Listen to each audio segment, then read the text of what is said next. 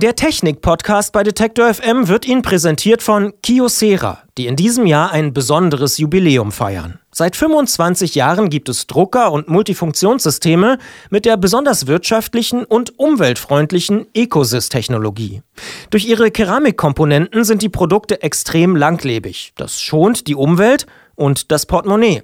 Für Detektor FM-Hörer gibt es anlässlich dieses Jubiläums einen 25-Euro-Gutschein beim Kauf eines Ecosys M5521 CDN oder CDW, den Sie bis Ende des Jahres ganz einfach auf der Seite dauerläufer.kiosera.de einlösen können. Kiosera-Produkte finden Sie im qualifizierten Fachhandel und in zahlreichen Online-Shops. Übrigens, auf der Webseite dauerläufer.kiosera.de finden Sie zusätzlich Gewinnspiele mit attraktiven Preisen. Fortschritt. Technik bei Detektor FM. Strom aus Kohle. Schlecht für die Umwelt. CO2 und so. Atomkraft brauchen wir nicht drüber reden.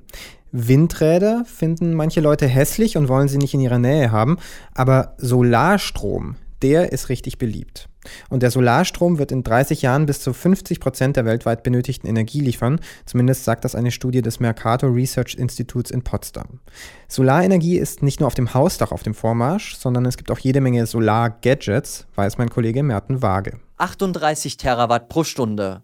So viel Energie wurde im vergangenen Jahr in Deutschland allein durch Photovoltaikanlagen produziert, berichtet zumindest die Bundesnetzagentur. Das ist genug Strom, um damit 9,5 Millionen Haushalte zu beliefern. Laut der Bundesnetzagentur soll Solarenergie in Zukunft aber noch mehr Platz auf dem Energiemarkt einnehmen. In diesem Jahr sollen in Deutschland zum Beispiel mehr als 500 Haushalte zusätzlich nur mit Solarstrom beliefert werden. Mittlerweile sind die Solarkraftwerke sogar so ertragreich geworden, dass sie weitaus günstiger Strom erzeugen als andere Kraftwerke. Warum das so ist, erklärt Jan-Oliver Löfgen. Er ist studierter Physiker und Journalist. Als Mitbegründer der Nachrichtenagentur für Wissenschaft, Medizin und Technik ist einer seiner Themenschwerpunkte Energie. Neben technologischen Entwicklungen für bessere Kontaktierungen, bessere Oberflächen etc. pp, also viele kleine Bausteine in der Entwicklung haben dazu geführt, dass ähm, der Preisverfall bei Solarzellen so groß ausfiel, wie selbst vor 10, 15 Jahren die optimistischen Experten nicht vermutet hätten. Also der Skaleneffekt, die Fertigung von Solarzellen in großen, im großen Maßstab hat, ist, hat sich auf den Preis vollständig ausgewirkt und ermöglicht im Augenblick erste Solarkraftwerke, die äh, Strom für um die zwei Cent pro Kilowattstunde erzeugen können. Das ist billiger als Braunkohlestrom. Die Funktionsweise der Solarpanels hat sich in den letzten Jahren allerdings nicht wirklich geändert. Wie bei den ersten Solarzellen Anfang der 1950er Jahre ist der wichtigste Stoff einer Solarzelle der Halbleiter Silizium. Fast jeder kennt die blau schimmernden Solarmodule auf den Dächern. Mittlerweile gibt es aber sogar Solarzellen, die durchsichtig sind. Sie werden als Schichten zwischen zwei Fensterscheiben gelegt, wie der Käse auf einem Sandwich. In den Fensterrahmen kommen dann die Kontakte. Das eigene Küchenfenster wird zum Solarkraftwerk. Nach Löfgen gibt es an dieser technischen Neuerung allerdings noch einen Haken. Mit der Effizienz, mit der Ausbeute, mit der Stromausbeute von großen Solarkraftwerken, wie sie in Marokko, in Arizona, in Südkalifornien etc. schon stehen, ist diese Technologie nicht vergleichbar. Da reichen die bei weitem nicht heran.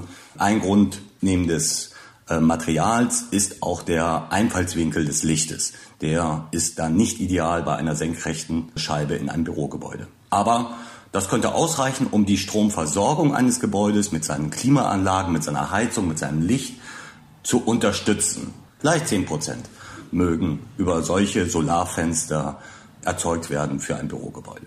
Diese Solarzellen gibt es bereits als Prototyp. In den nächsten Jahren sollen sie dann im Laden stehen. Es gibt aber noch weitere Entwicklungen. Tesla arbeitet zum Beispiel derzeit an Solardachziegeln.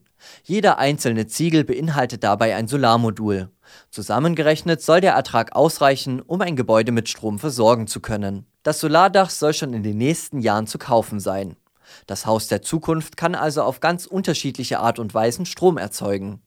Aber auch außerhalb der eigenen vier Wände muss man nicht auf Solarstrom verzichten. Mittlerweile gibt es zum Beispiel Rucksäcke mit Solarpanel oder Radios, die ihren benötigten Strom selbst durch ein Solarmodul produzieren können.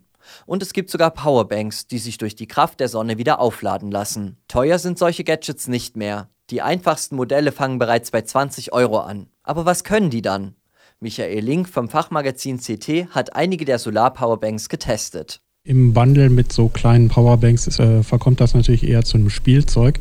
Gerade so kleine äh, Geräte wie zum Beispiel eine Powerbank, die ja sozusagen nur so eine Art große Batterie zum Nachladen von Smartphones und Tablets ist, da ist es normalerweise tatsächlich so, dass man da aufgrund der kleinen Flächen mit einer reinen Solarladung auf der Oberfläche überhaupt nicht viel reißen kann.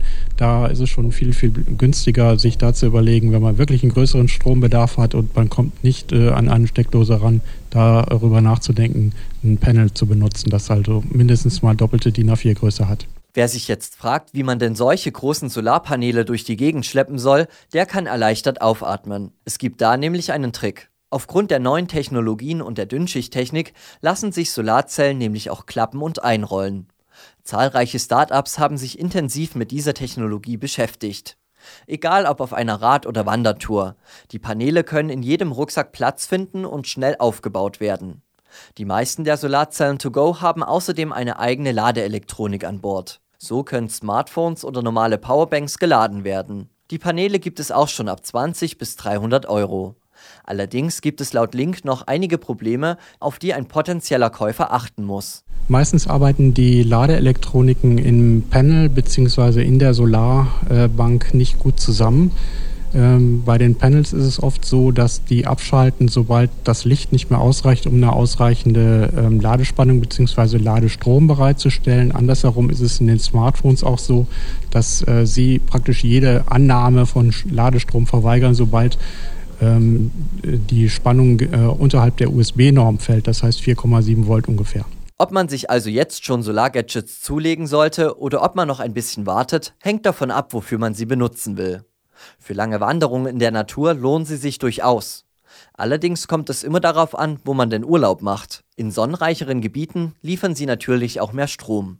Stark bewölkte oder regenreichere Gebiete dagegen bieten sich für mobile Solarpaneele nicht an.